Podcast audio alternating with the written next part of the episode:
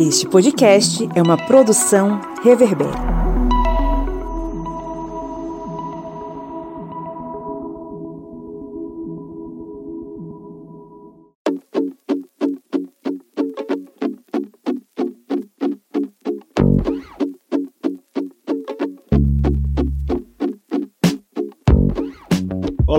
Olá, ouvintes, sejam bem-vindos e bem-vindas mais uma vez ao podcast do Historiante, a sua fronteira, a sua trincheira do conhecimento contra a ignorância. Eu sou o Pablo Magalhães e estou aqui acompanhado, como sempre, do seu Kleber Roberto. E aí, pessoal, beleza? E da dona Joyce Oliveira. Olá, pessoas. Estamos aqui nessa. acima da linha do Equador, não. Só Joyce eu acho que está acima Só. da linha do Equador. Bem pertinho do sol, quase torrando. Pois é, estamos aqui curtindo a secura e a quentura desse. Acho que já é o que? Outono, acho né? Acho que é primavera. É, primavera, a gente tá na primavera. É, porque os ipês estão florindo. Primavera primavera. Primo, estamos curtindo o calor da primavera gostoso, né? Para outras pessoas é um momento tão bacana, as flores estão abrindo e tal.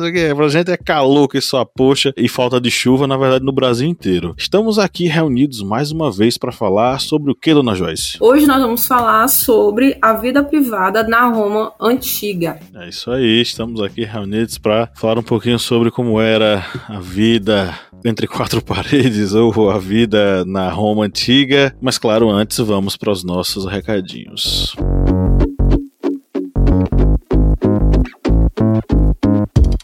Kleber Roberto Silva Carvalho. Acertei de novo seu nome, não acertei? Até que enfim.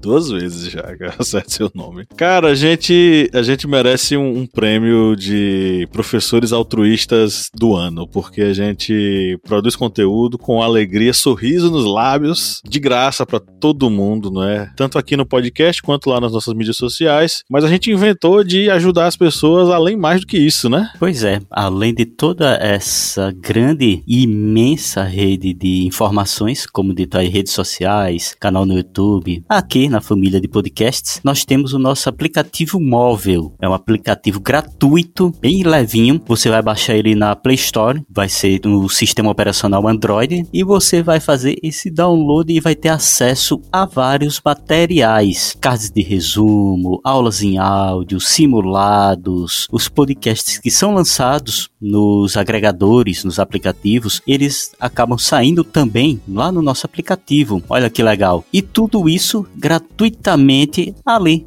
Informação na palma da mão. Você vai estar fazendo suas atividades, vai estar na academia e você pode estar lá ouvindo uma aula em áudio. E ali terminou o exercício, antes de ir para outro aparelho na academia, você pega, responde um simulado. E tudo isso gratuitamente, sempre lembrando esse detalhe. E você pode fazer esse download tranquilamente, porque, como dito, é um aplicativo leve e bem simples o seu uso. Não vai causar dor de cabeça e nem vai ocupar tanto espaço no seu aparelho. Então é malhando o cérebro e malhando o corpo. Você usa o nosso aplicativo, fica mais sabido e fica mais sarado, mais sarada enquanto tá lá na academia como o Kleber falou, é gratuitinho, tá? Você acessa tudo quanto é material que a gente põe lá. Mas claro, se você ouve toda semana a gente falar sobre isso e seu coração fica tocado e você pensa, nossa, esses caras precisam de minha ajuda, você pode nos ajudar a manter o projeto, né, dona Joyce? Justamente, você que gosta do trabalho que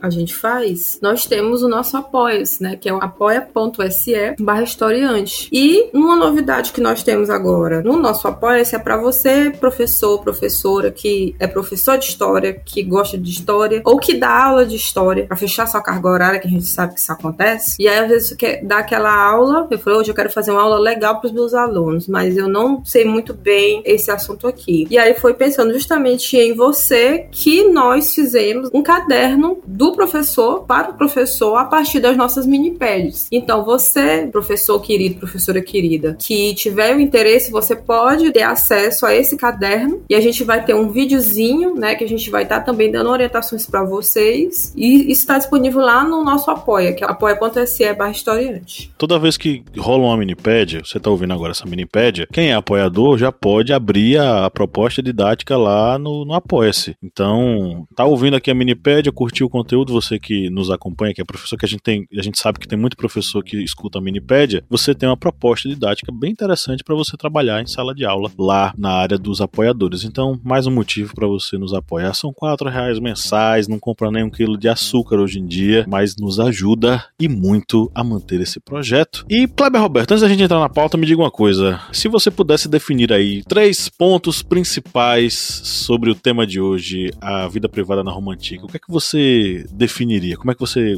selecionaria esses três pontos? Selecionar três pontos sobre a Roma Antiga, pancadaria e facada nas costas? Boa. Não. Mas como a gente não tá falando dessa vida pública de que alguns ditadores acabam levando algumas facadinhas, estamos falando da vida privada, a gente pode separar principalmente pontos relacionados, por exemplo, a questão da cidadania romana, essa divisão social, porque nós vamos ter uma sociedade bem estratificada, que vai ter divisão entre plebeus, patrícios, escravos. Dentro dessa sociedade, nós vamos ter também essas questões familiares muito intensas. E é questões familiares que não vão envolver somente questões, por exemplo, de uma digamos, hierarquia familiar do pai, mas também certos momentos em, em, que a mulher, ela também detém um poder dentro dessa sociedade. E nós vamos ver também sobre questões mais do cotidiano. Esse cotidiano em que vai envolver desde, por exemplo, os banhos nas termas, que esses banhos não é só ficar limpinho não há muitas outras coisas que envolvem também essas questões dos banhos públicos, como também a questão das refeições de patrícios e plebeus. Tudo isso nós vamos ver aqui dentro desta minipédia. É isso aí, então bora pra pauta, bora começar logo.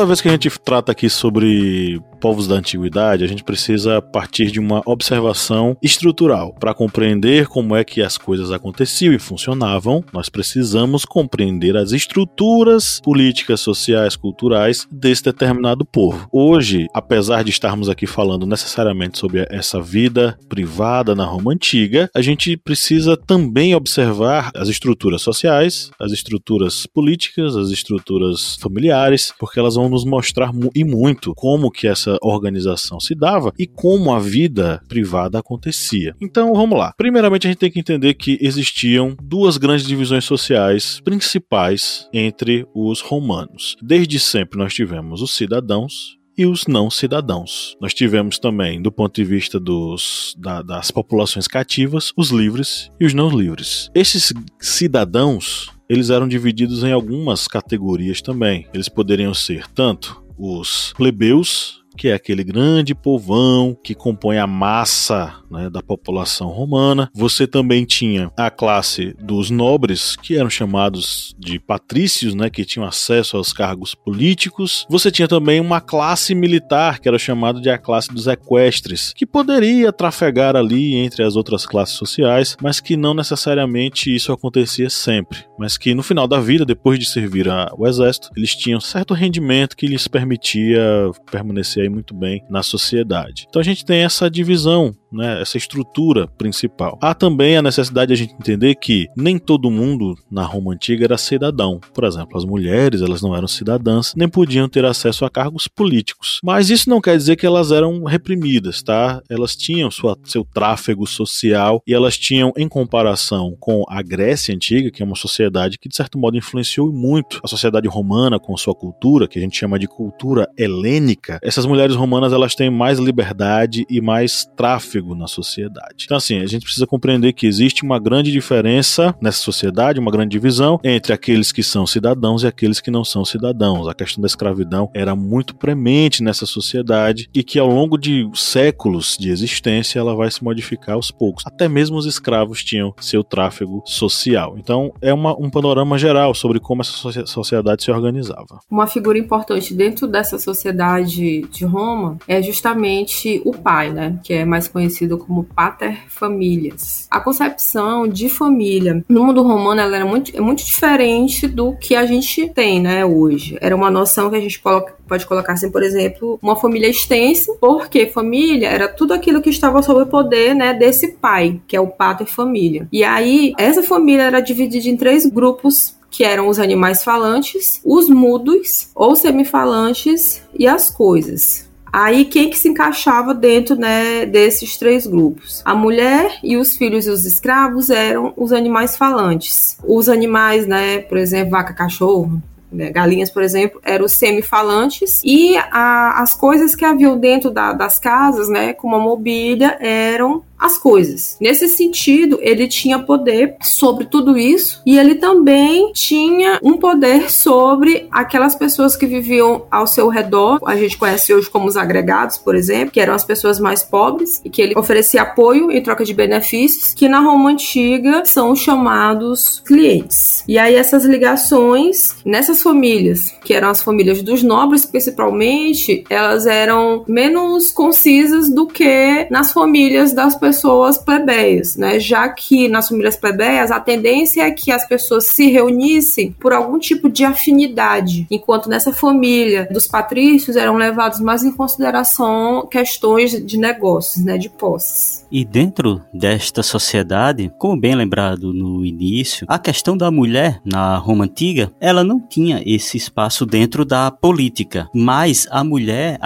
da aristocracia, essa que detinha posses, ela tinha uma série de, vamos dizer, vantagens com relação a mulheres de outros tempos, porque essa mulher, como até bem descrito no livro História da Vida Privada, um clássico, que foi até utilizado no caderno do professor, que está já disponível lá no Apoia-se, e essa mulher da aristocracia, ela vai ter esse poder com relação a, digamos, a sua clientela, que são aquelas pessoas, como dito pela professora Joyce, os agregados. E essa mulher, por deter esse poder econômico, já que, mesmo tendo a partilha dos bens do pai, essa mulher ela não vai ter uma desvantagem com relação a um filho homem. E muitas mulheres elas detinham até mesmo uma herança que era muitas vezes maior do que até mesmo do seu marido. E tudo isso fazia com que ela tivesse esse status dentro da sociedade. Mesmo que ser mãe como até dito no próprio livro Ser mãe de família constitui uma honrosa prisão e uma dignidade um tanto estreita, que o orgulho de uma jovem nobre se colocará no devotamento. Mas, dentro dessa estrutura,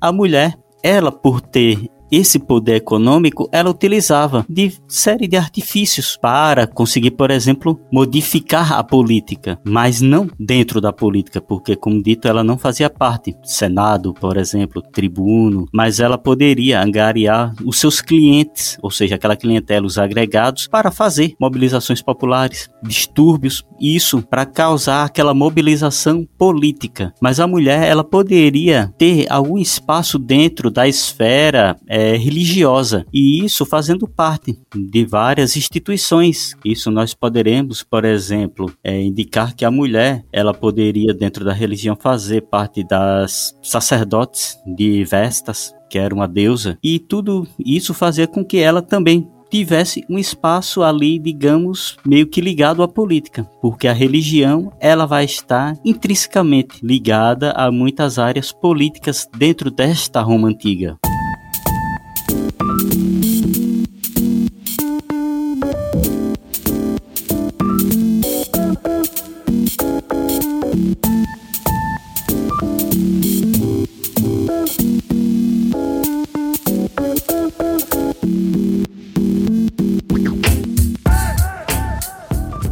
Essas sacerdotisas de Vesta eram as chamadas virgens vestais, que eram responsáveis por manter o fogo de Vesta aceso e tal, enfim. Eu só pincelando aqui uma última questão sobre a questão da escravidão. A escravidão no mundo romano, ela foi extremamente duradoura e existiam diversas categorias de escravidão. Existiam vários níveis, eles podiam ser públicos ou privados, eram administradores, eram contadores, mas também eram funcionários, eh, servidores domésticos, eram trabalhadores braçais, rurais, eram gladiadores, porque os escravizados eles iam para gladiatura, eles eram colocados na gladiatura. Então, são vários tipos, vários níveis desses escravizados e que também é, estão ali no ambiente da vida privada romana, porque não existe nenhuma, nenhum serviço considerado pelos romanos como inferior, por exemplo, dentro das casas, que não fosse exercido por escravizados e geralmente nobres, né, romanos, eles tinham vários escravizados que faziam seus serviços. E aí a gente chega na questão matrimonial, né, porque é uma questão central na vida privada. Como as pessoas amavam? As pessoas amavam na Roma antiga? A gente pode dizer que os matrimônios nem sempre eles eram guiados por uma relação de amor. As famílias ricas, por exemplo, elas não constituíam famílias necessariamente porque as pessoas se amavam, os noivos se amavam, mas porque realmente era uma convenção social. Geralmente os noivos eram homens mais experientes e as mulheres eram jovens de 12 a 18 anos, mulheres que estavam indo para o casamento para necessariamente, né, reproduzir, dar herdeiros para esses caras. Isso diferencia, por exemplo, das relações com do, das pessoas menos favorecidas, né? Geralmente os plebeus eles se casavam por amor, sim, constituíam família por um sentimento maior. Isso não quer dizer que os nobres não, não tinham também, mas via de regra geralmente eram casamentos para unir famílias e manter o sangue nobre. Como é que esse casamento, por exemplo, ele era ele era celebrado? Nós temos aí a nossa festa, onde era feito o contrato de casamento. O pai da moça devia dar um dote, que era o preço para comprar o marido, comprar entre aspas. Na véspera do casamento, os noivos dedicavam é, brinquedos deles aos deuses familiares que eles tinham e que haviam abençoado a sua meninice. Deuses familiares são deuses que eram considerados protetores de cada família, cada família tinha o seu deus protetor. É a casa muito bem decorada, com flores, bustos dos ancestrais que eram trazidos para a ocasião da festa. No dia do casamento, a gente tinha a noiva se vestindo de branco, toda bonita, e a cerimônia começava com um sacerdote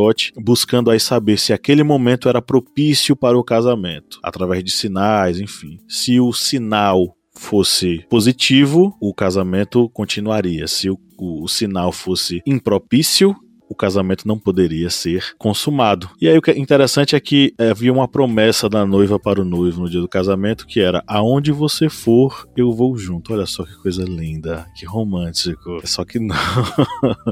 a família de elite ela é organizada para gerar filhos, para que eles sejam os herdeiros desse desse casal, dessa família que deem continuidade à linhagem nobre. E é dentro desse contexto que a gente vai ter o processo de educação na infância. E aí é importante destacar destacar, né, que essas crianças, elas possuem um estatuto jurídico específico que as divide dentro das fases de crescimento em, em três momentos. A criança é o neném, né, é o bebê, por exemplo. Os impúberes são aqueles que é, estavam antes da puberdade ou do nascimento dos pelos, por isso eles estavam sob a autoridade, né, do pai ou de um tutor. E a partir disso, né, até os 25 anos, eles eram considerados quase pessoas adultas. A educação educação que eles recebiam era conforme ao grupo social, né, que eles pertenciam. No caso dos patrícios, principalmente os meninos, eles recebiam uma educação que era para o uso da fala, né? Eles estudavam, por exemplo, oratória, eles estudavam a língua latina, né? Eles também aprendiam é, matemática pelo entendimento que essa, essas áreas elas eram importantes para o domínio, né, do, do, da vida pública, por exemplo, né? A, estudavam gramática gramática latina, métrica da poesia, né, a literatura, eles faziam é, o curso superior, justamente para ter essa eloquência e atuação nessa vida política. Eles também faziam um treinamento militar para poder ter disciplina, por isso que eles tinham que ter esse domínio, né, da oratória, né, da arte militar, para poder se destacar, seja nas tropas ou na vida pública. No caso de, de, de pessoas da, pre, da plebe, nesse caso aqui eu tô falando, é, mais são dos, dos meninos, né, que eram depois se tornaram homens, eles aprendiam ler e contar porque isso também era importante, só que eles estavam mais acostumados ao trabalho, né? Eles executavam atividades enquanto os filhos dos patrícios, como a gente diz, eles viviam para estudar. E o, os filhos dos plebeus, eles também tinham que dar conta, né, do trabalho para poder sobreviver. E pegando esse gancho com relação a essa questão da formação das famílias, a gente lembra também que em Roma havia essa questão também dessa ligação, digamos, tanto a questão amorosa, mesmo sendo um estado que depois se tornou império, que com grandes conquistas, há dentro de Roma toda uma formação tanto do erotismo do amor da sensualidade. É tanto que vocês podem até verificar, quem estiver ouvindo, séries, por exemplo, uma série que a gente até recomenda, pode até indicar, que é a série Roma, que há utilização muito dessa questão do erotismo. Tanto esse erotismo que era entre dentro ali da vida é, digamos, privada, como também da esfera pública, porque não havia um momento em que, por exemplo, havia uma inibição da exibição, por exemplo, de falos. Falos, para quem não quer ir atrás do dicionário, seriam de pênis. Por exemplo, locais onde havia prostituição, se havia a exibição de falos, exatamente para demonstrar essa questão, tanto que aquele era um local onde havia prostituição, como também havia essa ligação com o erotismo. Por exemplo, há frescos que foram foram encontrados em Pompeia, de cidade que foi é, destruída na erupção do Vesúvio, que havia quadros que representavam toda essa questão do erotismo dentro da sociedade romana.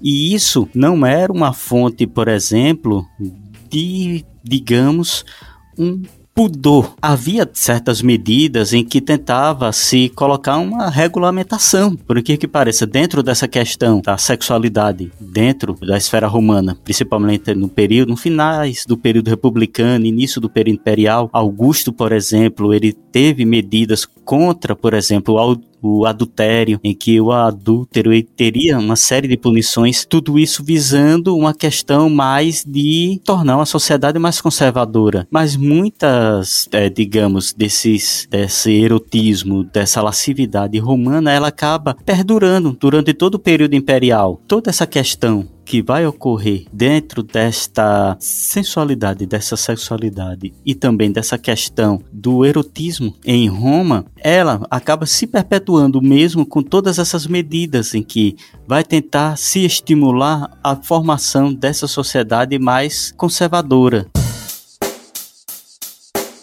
Check the mic and make sure it sound right, boys. É, e as representações são. Essa coisa da, da, da, utilização do falo é quase que. É quase não. É uma simbologia de coisas que dão sorte ou que ajudam de alguma forma, porque o falo ele está associado à fertilidade, não só o falo, mas também a vagina, ela também é utilizada como símbolo de fertilidade. É, a gente herdou dos romanos, por exemplo, a figa, né, gente? A gente faz figa, que é um sinal de sorte. A figa é uma representação do órgão feminino, é, do órgão sexual feminino, né? Então, é, são representações que na Roma antiga estavam ligadas à fertilidade que era um dos valores mais é, desejados, almejados e valorizados pelos romanos. Até a própria questão da sexualidade, não existia, por exemplo, o tabu de relações entre pessoas do mesmo sexo. Não era como na Grécia Antiga, que tinha um caráter pedagógico, né, essa relação entre homens. A relação acontecia, mas ela tinha muito a ver com a questão da penetração. A gente está entrando numa discussão extremamente sexual.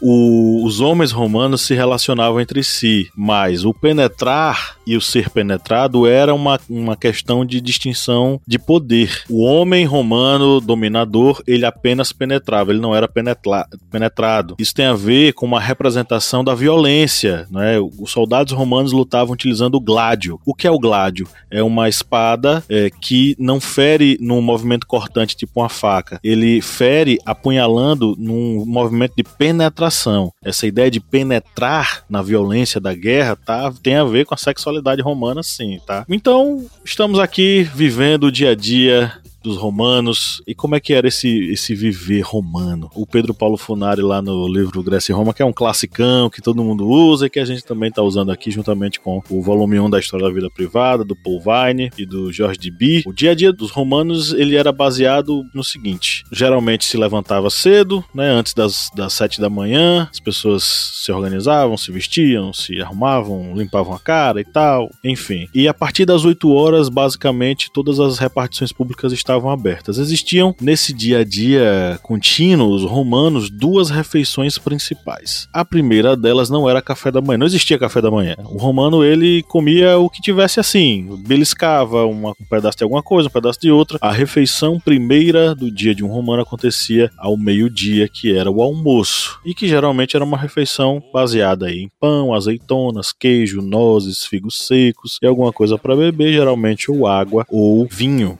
né? Um vinho mais aguadozinho. Geralmente na, nas épocas de calor se fazia uma cesta logo depois, né? A cesta, boa velha cesta, é você tirar um cochilinho logo após o almoço. Tinha gente que levava, que estava trabalhando e levava marmita para rua, enfim. O comércio romano fechava, a cidade fechava no meio-dia para o almoço e dificilmente você iria encontrar alguém na rua nesse horário. Então era um momento onde as pessoas estavam terminando seu almoço, né? E as coisas reabriam logo após o almoço para que o dia continuasse pela tarde. E a tarde era o momento do, do banho, né? De você se lavar, se banhar. E esses locais de banhos, eles eram as termas, que eles possuíam banheiros de água quente e também possuíam banheiros de água fria. Né? Era um local de banho, mas também era um local de socialização, porque havia também é, salas onde as pessoas faziam exercícios, né? Haviam questões de passeios, por exemplo. É, essa questão também dos banhos é que não era só questão, digamos, de ficar limpinho e cheiroso. É, nos banhos tinha também essa questão da socialização, mas nos banhos também havia, por exemplo, locais onde se poderia se adquirir produtos você poderia, por exemplo, adquirir uma obra de arte. Era um local realmente de socialização para tudo dessa vida romana. Inclusive para fazer sexo né? Que pessoas usavam as termas também para fazer sexo. E é importante, falando desses pontos, né, que essa questão do, do ver o corpo do outro também, porque são banhos públicos, é porque não havia essa noção de pudor, nem da ideia de um pecado, de que ver o corpo do outro é, é pecaminoso. Assim como a sociedade grega, a sociedade romana era uma, uma sociedade que valorizava o, o ser humano e o corpo, né, do ser humano. Então, é parte de outra lógica, que é uma lógica que nós não conhecemos assim por causa da colonização europeia europeia, né? Então, quando a gente for escutar, né, trabalhar esse assunto, é interessante a gente colocar isso. É outra concepção de mundo, então esse corpo não é um corpo que é pecado, né? Muito pelo contrário. Que essa questão dos banhos também, essa tanto tem essa questão, por exemplo, de se contratar prostitutas nos banhos públicos, como também esses banhos tinham horários que se separavam, por exemplo, homens, mulheres, para tentar evitar isso e também eram liberados para os escravos. Lembrando, como dito no início, que os escravos eles não eram uma escravidão como, por exemplo, na escravidão transatlântica, em que o escravo ele vai ser um objeto, um simples objeto, algo para serviços braçais. O escravo em Roma ele vai manter suas características. Um escriba, por exemplo, ele pode se tornar um escravo, mas ele vai continuar a fazer o trabalho de escriba, de contador, algum empregado doméstico que já tinha essa atividade com outro senhor, ele pode, para outro senhor, continuar a fazer a mesma atividade. E esse escravo, ele tinha essas, digamos, essas diferenças com relação ao escravo que ocorreu no período colonial brasileiro. Isso o professor ele pode fazer essa analogia, vendo as diferenças com relação a essa questão da escravidão transatlântica com a escravidão romana. E faltou falar sobre a segunda refeição, né? Eu disse que são duas refeições principais, tem o almoço e tem a ceia. A ceia ela acontece justamente ali no final do dia, quando o sol se põe, geralmente entre as 18 e as 19 horas, no finalzinho ali, chegando no pôr do sol. As famílias mais ricas, as famílias nobres, elas vão ter ceias mais longas, geralmente em ambientes abertos, dentro das propriedades. Lembrando que os romanos eles não comem sentadinhos né, nas cadeirinhas com talheres, eles comem jogados, assim, deitados, né, ou quase deitados, comendo usando as mãos grãos, eles tinham preferência por temperos agridoces que misturavam o doce com salgado e poderiam ter até três pratos, né? Uma entrada, o prato principal e a sobremesa. Geralmente a entrada eram algumas frutas, o prato principal era um, um, um prato baseado em algum tipo de carne e a sobremesa, mais uma vez aí frutas secas ou doces muito apreciados por eles. E geralmente era acompanhado por música, enfim. Para as famílias plebeias, não era muito bem assim não, tá? Juntava a família num canto da casa, não é? Pegava tudo aquilo que pudesse ser comestível e eles tinham a, a ceia deles, muito menos pomposa, mais rápida, mas obviamente também bastante prazerosa para quem passou o dia trabalhando. Eram duas refeições principais. Isso não quer dizer que eles não comessem hora a hora, enfim.